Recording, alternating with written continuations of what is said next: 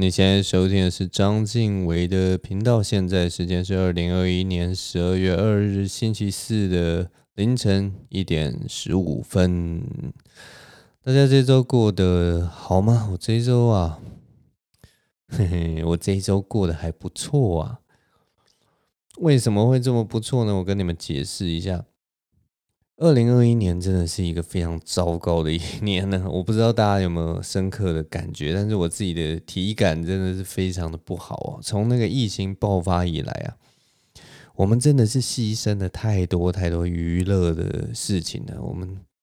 这一年真的是被闷坏了，真的被闷坏了。我我以前每一年都至少都能够，就是例如说上山下海去玩啊，或者。我以前也是每一年可能都会找一个时间，然后出国去玩，坐飞机，就算去个日本这种，这种这么近的一个国家，有没有这么近的一个邻国，出去散散心，看看，享受一下人家那种不一样的文化氛围。过去我一直都很把握这样的时间，把握这样的体验呢，但今年完全都没办法。今年就是像我这双腿啊，好像被人打断了一样啊。我就一定要困在这个台湾的这座岛上啊，而且不只是困在这座岛上，你可能很多地方都不能去了。你连连要走在路上，然后你走在那个夜市，你只是想要手里拿着一袋咸酥鸡，或一袋或者拿着一串香肠，或者你只是想要坐在那个饶河街夜市好好吃个十全排骨汤。完全都没有办法，没有一件事情可以做得到，这就是一个疫情时代相当悲剧的一件事情啊！所以，为什么这周这么高兴呢？我这周这么高兴，就是因为我终于啊，有点类似一个开壶的概念，你们知道吗？有点类似一个开壶的概念。我这一周去了，这一周的周末去爬了那个合欢山群峰啊。为什么说是合欢山群峰啊？我跟大家介绍一下为什么合欢山会是群峰这件事情。我们大家都常常听到，就是有人去合欢山去玩嘛。但是我们好像很多很，其实我以前也都不知道合欢山是这么呃有这么多山的一个地方了。合欢山除了最主要就是大家一般都会去的那个主峰以外，合欢山主峰之外，其实它还有。东风、北风、西风，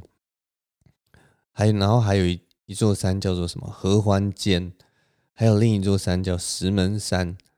这些山呐、就形成了一个所谓的合欢山系统。我觉得非常非常的棒啊，这个东西。所以呢。如果说有长期在听我 podcast 的听众，大概就会知道，这已经不是我第一次去合欢山了。我其实之前有一集 podcast 就有讲到我上一次去合欢山的一个经验了。那上一次去合欢山运气不是很好，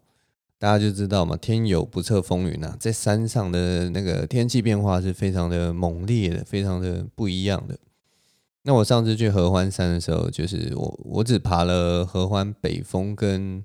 石门山两座山。那合欢山系，你看我连主峰都没有爬到，所以，所以我们这一次去合欢山的时候，我跟我女朋友这次去合欢山的时候就决定说，好，那我们要把剩下的几个几个山呐都爬一爬。然后把它一网打尽，我们就把这个合欢山系大概做一个了结啊。虽然它是一个很漂亮又很容易到达的一座山，但我们就有点像了结一个心愿一样。我们先把它做一个 closure。我们从今天就是把它全部都干掉以后，然后之后就可以来合欢山，也许就是纯粹来玩而已了。我们就不用再有那么有那种目标啊。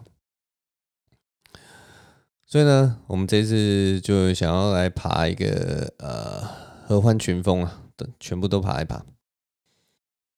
其实合欢群峰的这些山呐、啊，都不算是非常的困难，像什么呃北峰啊、主峰啊、东峰啊，其实一般人在爬的话，你可能花个大概三小时吧，都可一定可以爬得完。就是它它基本上不是什么多。多困难的什么大山呢、啊？那个难度可能就跟爬七星山的感觉差不多，就是一般人爬上就会觉得哇有点累，但是不是爬不完，你不会觉得说我我要废了，我完蛋了，我死定了。我们这次去合欢山爬主峰的时候，甚至还看到有人推着，这一点我觉得非常棒，我觉得真的是。台湾的这个美景真的是很棒的一件事情啊，可以分享给所有的人。总之，我们这次要去爬合欢群峰嘛，那一样就是，我就想说，那就我们来租一台车开上去。我虽然虽然不是我在老老王卖瓜啦，但是 我在租车界啊也是小有名气，也不是这样讲啦，我越越讲越夸张。总之，我就是一个还还蛮蛮常租车的人啊。我真的是，真的是从一个新手租车一直租到老手，你知道吗？我就是有犯很多，也不是犯错了，就是如果你平常就是一个没有车或者没有在开车、没有在研究车子的人，你去租车真的是会，真的是会。犯下各式各样，就是你都没有想过你自己会会犯下的那种新手的错误，你知道吗？一方面可能是我真的是很没有在用心在开车这件事情上面，另一方面就是我真的太菜了，在开车这方面真的太菜了。像我觉得我有一些租车的经验可以跟那个大家分享一下。如果你还是这种二十几岁大学生，你一定。没有那种租车经验，然后你可能刚好你也没有人带着你租车，然后我也不知道，爸爸爸爸平常可能也不会讲这种事情，或网络上其实很少，呃，我也不知道，就是那个资讯都是发散的，不会有人问这种很出街的事情。那我现在就来跟大家稍微讲一下，我到底租车的时候曾经发生过多少白痴的事情。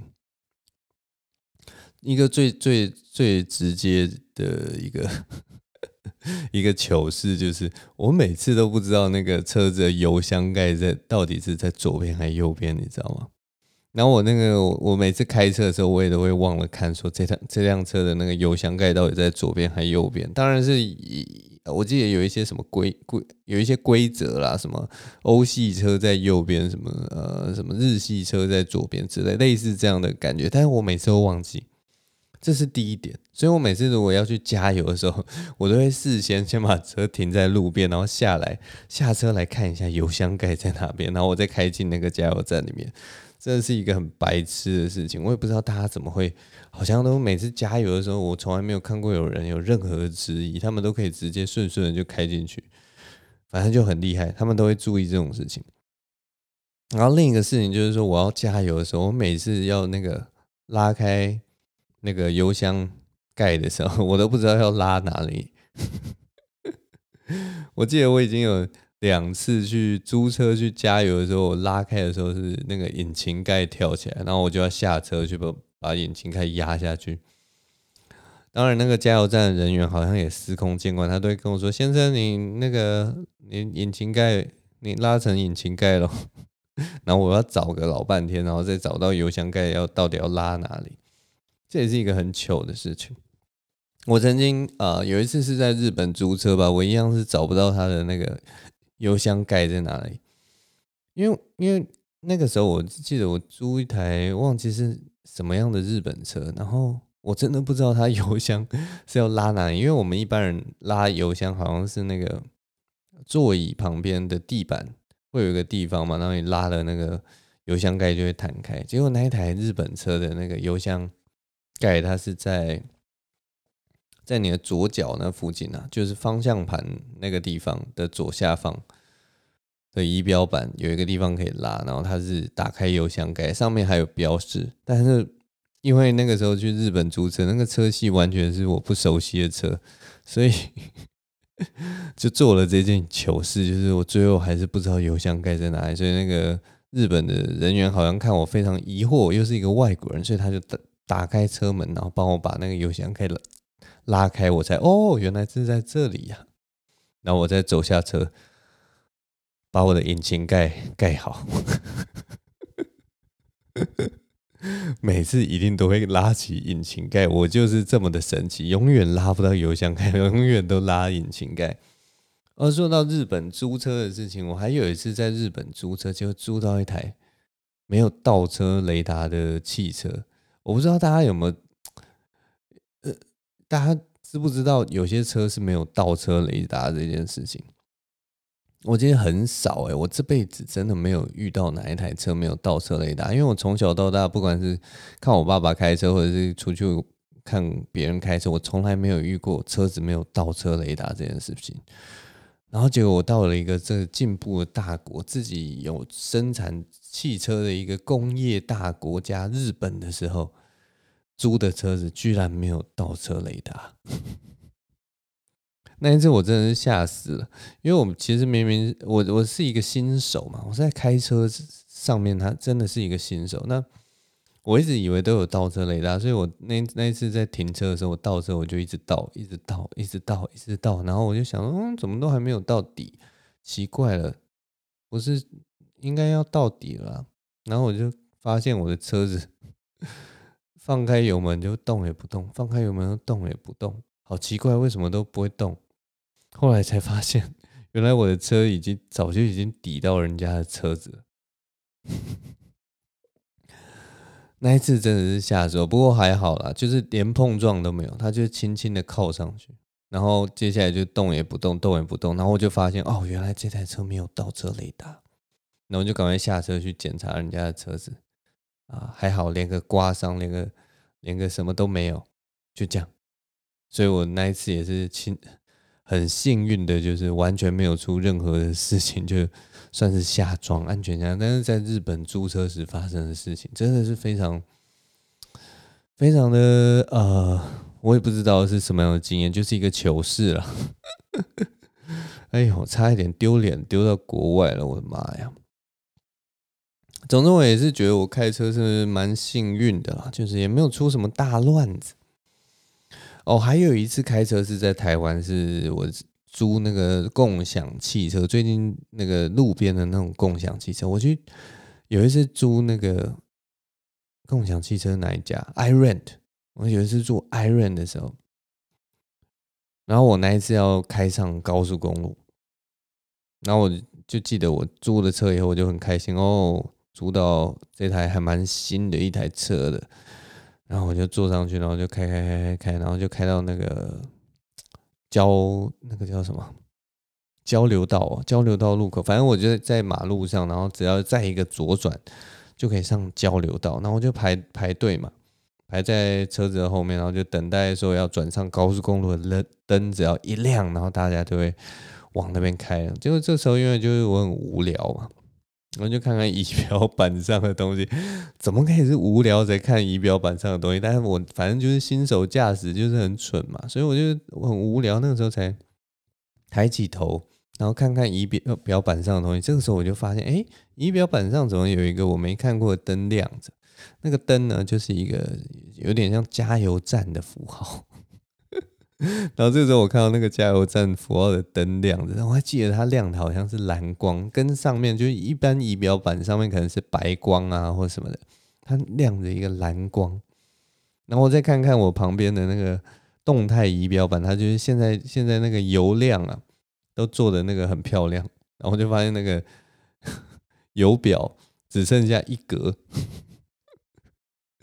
就快要没油了，然后我差点开上。高速公路的交流道，那一次也非常蠢，因为我如果开上高速公路的加油交流道的话，我觉得我确信呢，我会在那个高速公路上失去所有动力。那失去所有动力，我又是一个新手驾驶，我觉得我很有可能发生，呃，很遗憾的事情。但还好，我在那个交流道的那个要上交流道的马路前，我就发现了这件事情，所以我就赶快。把车开去那个加油站加油，那一次我觉得真的是一方面算有点扯，然后二方面算是我自己大意。很扯的事情就是说，我们一般还车的时候啦，不管是共享汽车或什么，我们至少会留个半桶油给后面的人，算是一个礼貌啦，或者至少你要留个什么四分之一或三分之一的油给后面的人。但是我那一次。租的那台共享汽车，居然是已经开到快没油的共共享汽车，真的是吓傻我了。我真的是，我只是要一个短程的一个 一段路而已，就没想到差一点在高速公路上没油。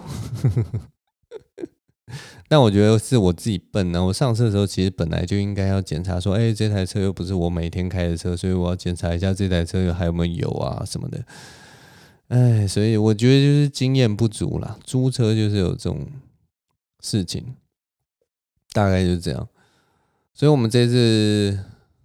去合欢山也是租车嘛，但是我觉得我这次租车的时候，我的经验就非常满意，不管是车况啊，或者是。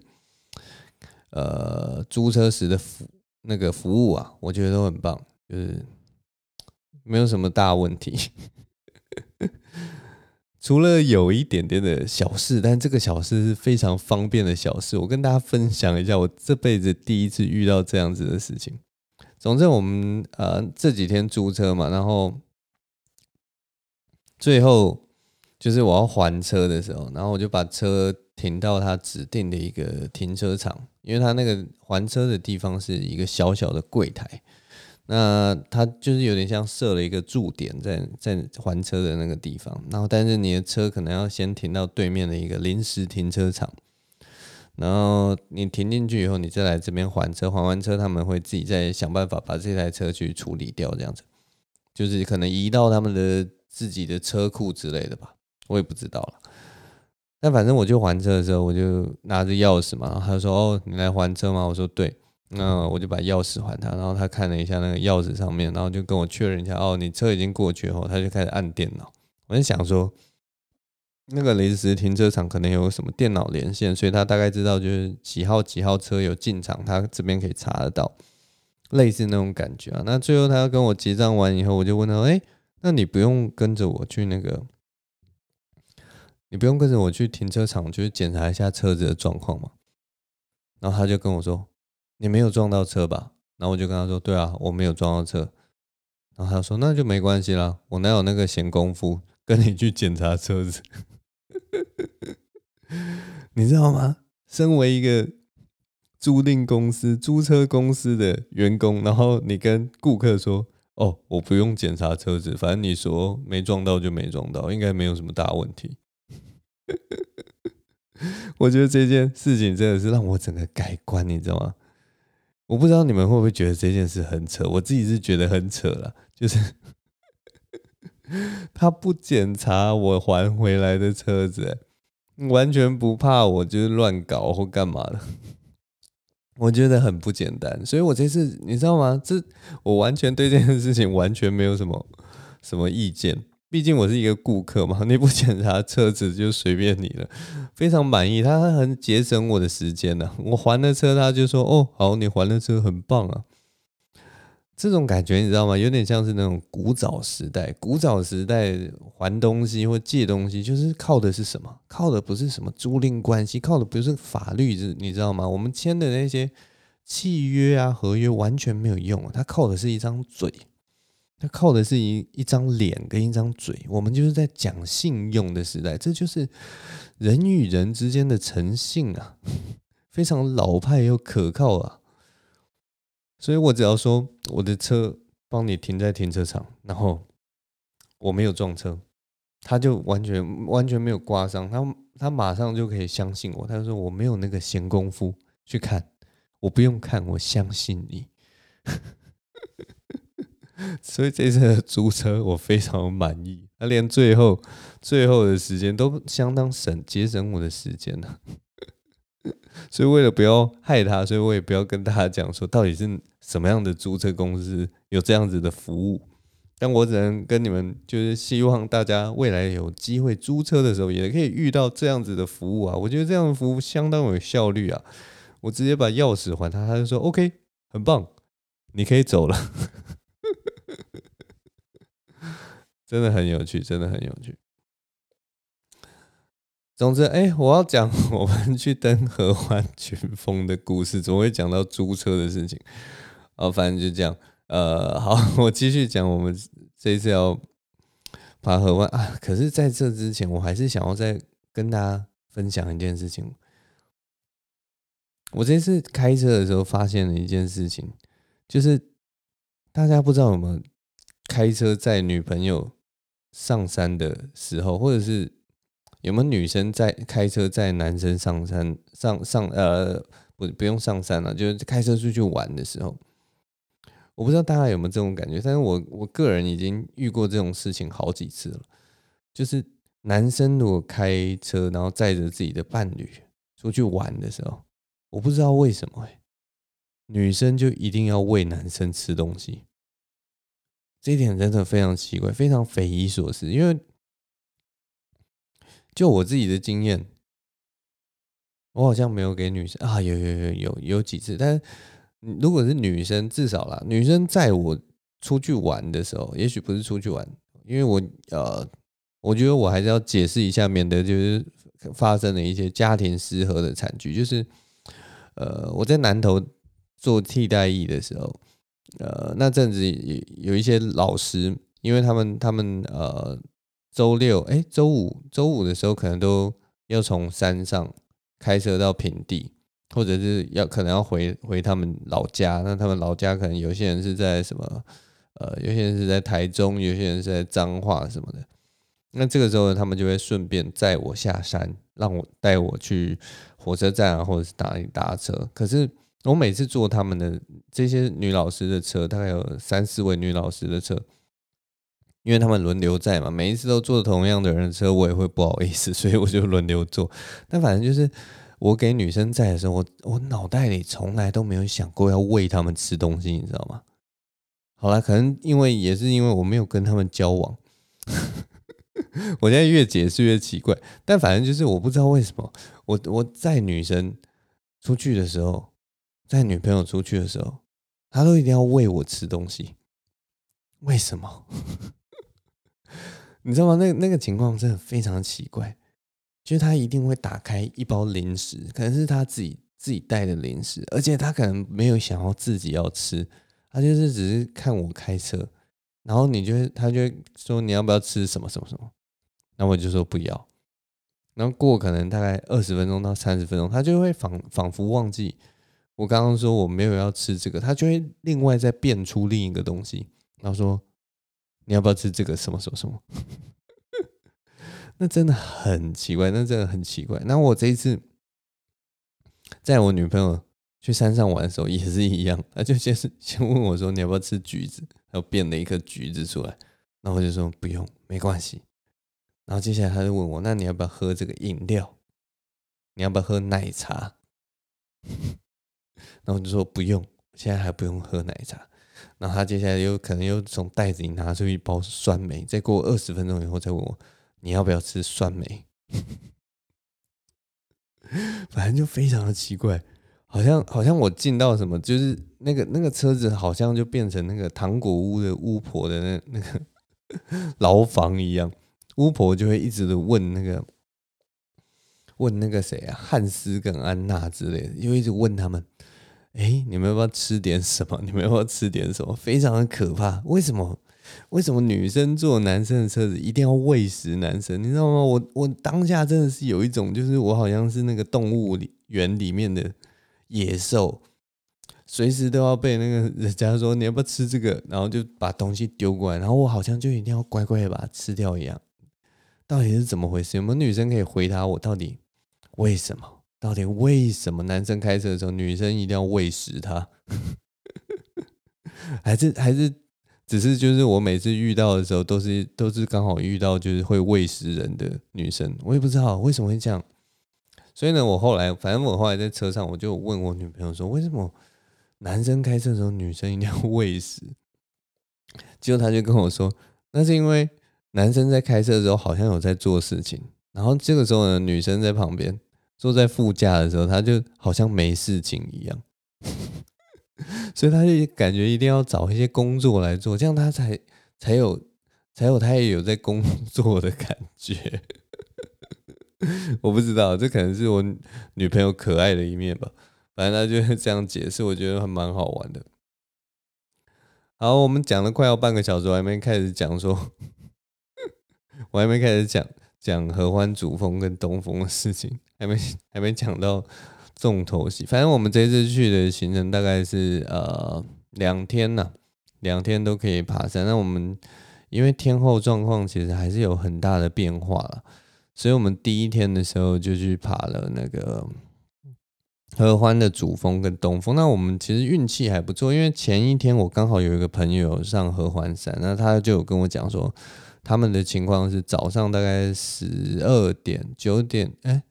对，十二点以前好像都没有下雨，然后大概到一两点的时候就下了呃倾盆大雨。然后我们看了一下气象，是判断说应该是越晚天后会越干，因为有好像有一波新的冷气团要下来之类，那气温会变变低，但是那个下雨降雨几率会减少。所以我们就想说赌赌看，我们反正呃这两天第一天就是礼拜一的时候，会觉得天气应该是会是阴阴的，然后不知道会不会下雨，但是水汽其实还蛮充足的，所以我们就先爬了比较短的主峰跟东峰，那第二天再去爬一个我们要来一个挑战的西北峰，合欢西峰是呃西峰西北风。因为西峰跟北峰是连成一条线，所以大家都会简称叫它西北风，合欢西北风哦。那合欢西北风它是算是合欢山系里面最难的一座山，它总共要爬十到十二个小时，所以我们就想说，那排排在第二天礼拜三呃礼拜二的时候，天气气候状况应该会比较好。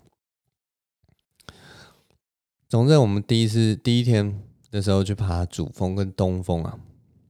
其实合欢山真的是一个很蛮蛮特别、很不一样的一座山哦。尤其 它有一个很特别的地方，就是它山上的有一种鸟叫做金翼白眉啊。金翼白眉我也不知道啊，它它算不算保育类的？我我没有查资料啦，但是我相信大家如果去走合欢山什么，你们一定都有看到这种鸟。它就是呃有一个白色眉毛，然后它背上有那个。呃，棕棕色，然后又有点淡金色的那种羽毛，然后好像两边吧，两两边侧腹也有一点蓝蓝的那种尾韵的感觉，就是这样的一只鸟。那它蛮大只的，而且它最特别的地方是什么？你们知道吗？它最特别的地方就是它完全不怕人。他 因为他就在国家公园过得很爽，你知道吗？然后他。他们那种成群结队在那个路上那跳啊跳啊飞啊飞啊，然后大家不是都会看到觉得很可爱嘛，所以大家都会喂他们吃东西，这真的是非常糟糕的一个行为。但是很多人类就是忍忍受不住这种事情，他只要看到有那种闲置漂亮的小鸟，他就会忍不住喂食它。我相信喂食它的大概都是一些女生吧。他就觉得他们在天上飞，感觉有在做事情，所以就忍不住就拿出一些面包，想说喂喂这些小鸟，这样感觉他们也有在做事情，类似这样的心情，我不知道啦，可能就是这样。反正那些金翼白眉都变成金翼白球了，你知道吗？他们真的都都养的超胖的，觉得大家去国家公园真的不要乱喂小鸟吃东西，因为喂多了其实对他们很不好啊。真的，他因为他们平常就不是吃这些东西的人，所以不要乱喂食他们。但是他们真的不怕人，不不怕人到很夸张的境界。我女朋女呃，因为我们喜欢拍这些鸟嘛，谁不爱拍这些鸟？大家都很喜欢这些鸟，所以我女朋友呃在走路的时候，她就原本就是想要拍这些鸟，可是因为这些鸟就是有一种要来不来的感觉，所以我女朋友就拿出了杀手锏。她就从她的袋子里面拿出一个，就是呃塑胶袋，然后她就开始在空中摇，你知道吗？就是像那种呃，我不知道大家有没有养过猫，但是你如果养过猫的话，你如果摇那个摇那个杆杆干干干干零食的那个袋子，猫猫猫咪马上听到那个干零食的袋子的声音，咔啦咔啦咔啦的声音，摇摇晃的声音，它就会主动这样直接蹭过来，然后想说是不是有东西吃了。那我女朋友很妙，她就从她的袋子里面拿出那个一包零食，然后就在那边摇，咔啦咔啦咔，结果马上就是两三只鸟就直接飞到我们面前，然后这边啾啾叫，你就知道平常游客多常喂他们吃东西，居然只是摇摇那个塑胶袋，它就自己飞下来，站到你的脚边，离你非常非常近，近到你伸手就可以摸到它的距离，在那边等你喂它吃东西。所以我真的觉得哇，各位合欢山的游客啊，不要再害他们了，真的是太可怕了。我们除了爬主峰之外，其实在东峰也有非常多的这个金翼白眉。我们还曾就是在登顶的时候。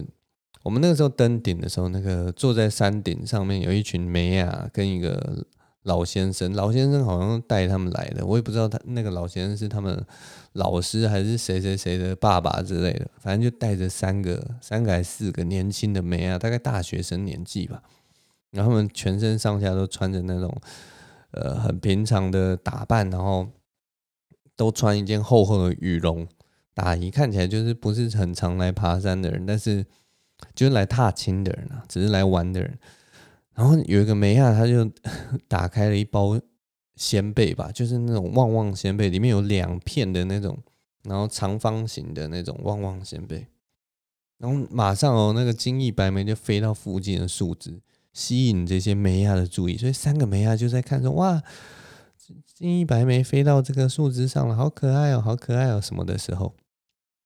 这时候，金翼白眉也非常厉害，他就很利落的看着那个梅亚手中两片旺旺仙贝。正当大家还在惊叹这个金翼白眉多么的靠近人类的时候，他就忽然从树枝上面起跳，然后飞到那个拿着旺旺仙贝的梅亚面前，把他手中两片的那个 旺旺仙贝其中一片叼走。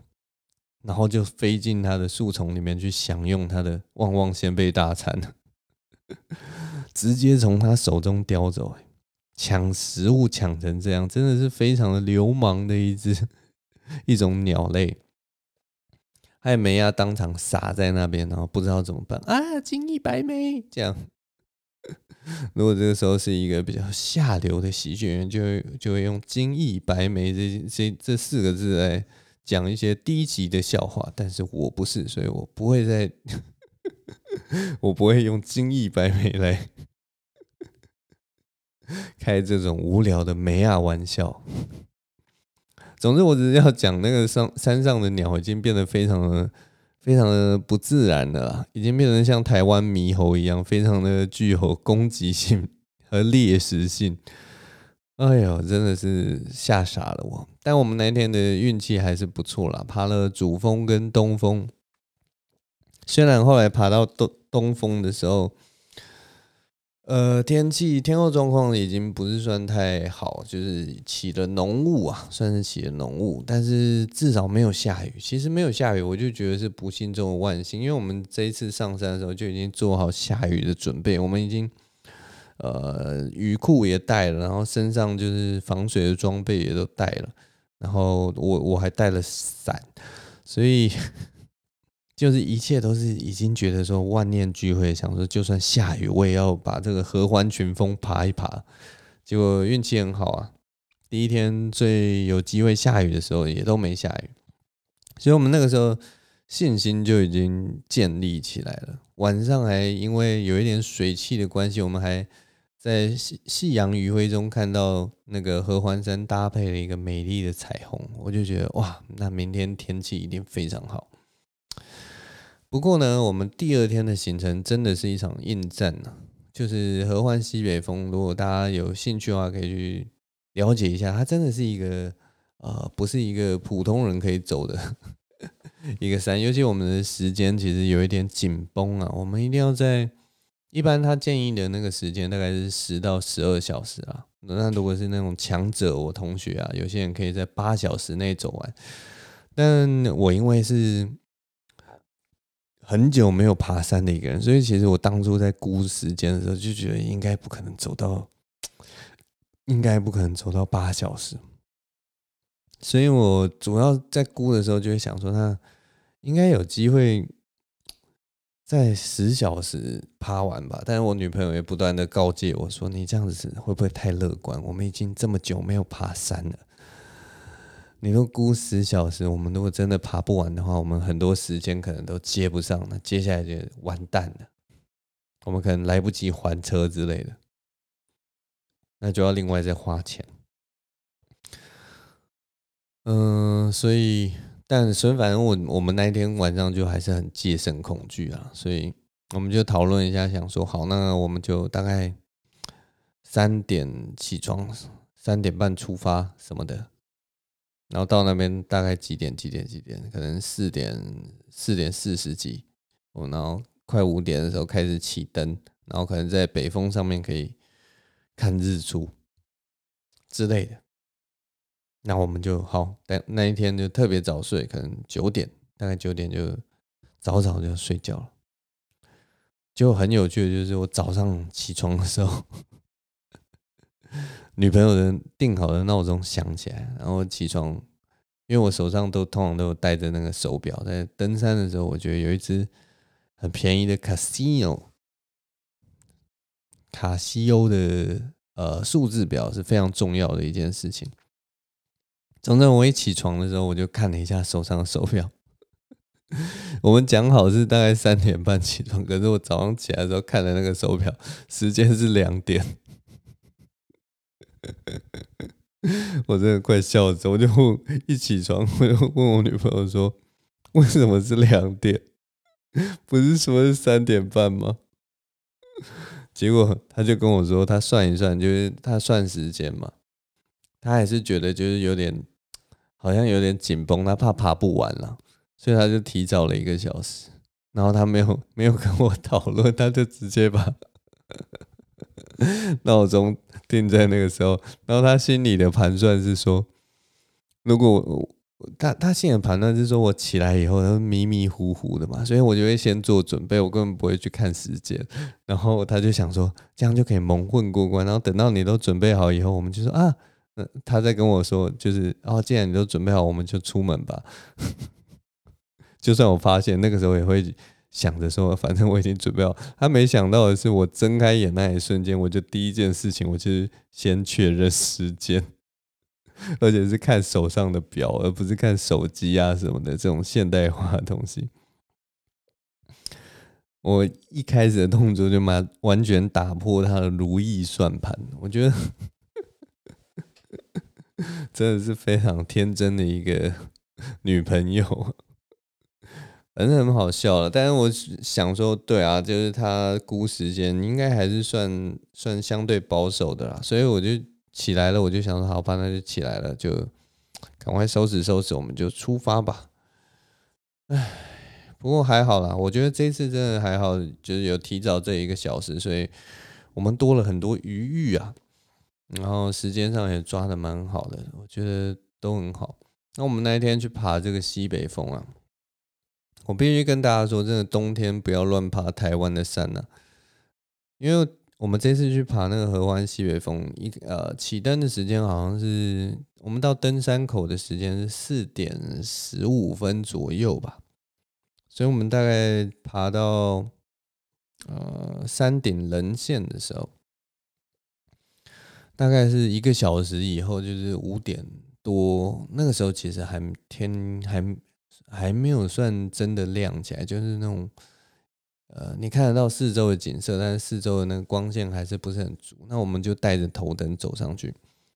那我记得就是最让我印象深刻的就是 山上的风真的非常的大，尤其在那种凌晨时分呢、啊。那个整个棱线的那个风是不断的朝你这边刮过来，你知道吗？那我可能因为也是那个呃锋面的关系，所以特别的寒冷啊。那就一直吹，一直吹，一直吹，然后一直刮着我们的面。然后我们因为要要要赶路嘛，我们也不可能就是躲在那个树荫底下，或者是说遮风处，然后就不走了。我们就是要继续往前走，所以就只好硬着头皮继续往前走。然后我就想说，一方面我们到那个棱线上面的时候，原本都有撑登山杖的，我就想说，那我们先把登山杖收起来，我们把手插在口袋里面，不要一直吹那个风，不然你呃，就算那个风，就算你戴了手套，因为我们只有戴那种很一般的手套，我们不是戴那种雪地的防风手套，所以基本上风刮过来的时候还是会冷。我们我就。决定说，那我们先把登山杖收起来，因为接下来人线的部分，我们走在那个呃一片完全没有遮风处的一片大草原上的时候，我们其实用不带到登山杖，所以我们那个杖是可以收起来的。那我们手就可以插在我们防风外套的口袋，就不会那么冷。那我跟大家讲一下，当我们想要收起登山杖的时候，我跟你们讲一下，你们就可以知道那个山上到底有多冷。我们在收登山杖的时候，就发现那个我们的登山杖上面啊，已经结满了冰霜了。这是我。登山以来，我我也曾经就是爬过冬天的玉山，然后也曾经在山上那种负负二度或者两三度的雪山过过夜。可是我从来没有一次我的那个登山杖结了霜。但这次我去爬合欢西风跟北风的时候，在凌晨出发的时候，在那个狂风吹拂之下。我的那个登山杖结了冰，结了冰霜，我真的是傻眼哎！就是怎么会有这么冷的时候？照理来讲都是在零度以上，为什么只是吹个风，我的那个登山杖就会结了霜？非常可怕！我都觉得说，如果我们不是在走路，我们不是在赶路，我们会不会这边吹风吹一吹，我们身上也结了冰霜？可能就变成像那个，我也不知道，就是有些那种电影会演出来，就是连你的胡子上面可能都有一些冰珠这样子的那种情况。总之非常的特别，我真的没有遇过这种情况。那一天就是这么的冷，所以我们那一天就是在大概呃五点的时候遇到这样的事情，真的是有点有点可怕，你知道吗？因为我从来没有遇过这样的事情。但还好，后来后来再过呃大概一个小时的时间，然后我们也走过的那一段，就是风特别大的那一段，太阳接下来就出来了，所以呃太阳出来心情就好很多了。除了这种呃气温开始慢慢上升之外，或我们人本身晒晒到太阳很高兴之外，我觉得就是整个心情都会好起来。它就是一种黑暗已经过去，黎明即将开始。那种感觉，那后面的旅程就其实就平平淡淡了，就是跟跟一般爬山一样，只是就是它还是合欢西峰不是一个呃，不是一个平常旅客想去就去的一个地方了，所以如果大家觉得听起来好像说哇，连静伟都可以去啊，我跟你们讲啊，还是要多做准备啊，毕竟像我们这种就是已经算时间算的。很呃，有认真在算的人啊，然后我们还是决定在四点四点十五分就开始从登山口起登，你就知道这座山有多么的困难。总之，我们后来爬完来回来回合欢西峰，然后经过北峰，来回总共走了十个小时又十五分钟啊。然后走的要 要要死要活的，回来就觉得哇，超级后悔的，怎么会想要走这种事情呢？累得要死啊什么的。呃，爬山就是这样，就是中间的美景都非常的好，但是呢，有的时候你爬完就会想说，我何苦呢？我何苦来为了就为了爬这个山，为了好像为了一个目的地。然后走走的这么辛苦，走的这么累，走的那么厌世，这就是爬山的一种乐趣，也是一种自虐啊！我也不知道怎么跟大家说这件事情。哎，好了，总之这就是我这次去爬合欢山的一些小事情呢，跟大家分享啊。不过说认真的，如果大家有机会去合欢北峰的话，最后给大家一个还不错的建议，就是如果你们真的有去合欢北峰，合欢北峰是在那个步道上的二 K 两公里处就会到合欢北峰。那很多人去合欢山，可能就走到合欢北峰两公里处，他就会停下脚步，就停在北峰嘛，就会觉得说，哦，我达到北峰了，很棒，我的 check。这个北峰的风景都看遍了，但我其实建议大家可以再往前走一段，就是除了到两公里处二 K 处的合欢北峰，你其实我我觉得我建议大家可以再往前走，最多啦，最多你可以走到，如果你体力还可以的话，你可以走到三 K 的地方，在那在三 K 以前呢、啊，都是算是平缓的坡，然后那个风景都是，呃，那个应该是什么箭竹林啊，反正就是。应该不是建筑，那个是什么？反正就是非常的平易近人的路线，然后风景也非常的漂亮。很多人都到北峰就停下来，可是它后面的那一片草原，它后面的那一片山景跟那个开阔度啊，我觉得真的是，如果有兴趣的人呢，再多花一点时间，多花一点力量往前走，再多走一公里，甚至不用一公里，你如果能走两三百公尺、三四百公尺。你就会知道后面有更漂亮的风景。很多人都错过这件事情，很多人都停在北峰就算了。但如果你们下次去合欢北峰，如果你还走得下去，多咬牙多走个几百公尺，我跟你讲，后面的景色更美，而且它的难度没有比你前面爬坡来得辛苦，所以算是我的一点点建议。如果大家下次去合欢北峰，一定要记得再多走一点点，非常美。大概就这样，今天就录到这边了。谢谢大家的收听啊，我是张经纬，我们下周同一时间再见喽，拜拜。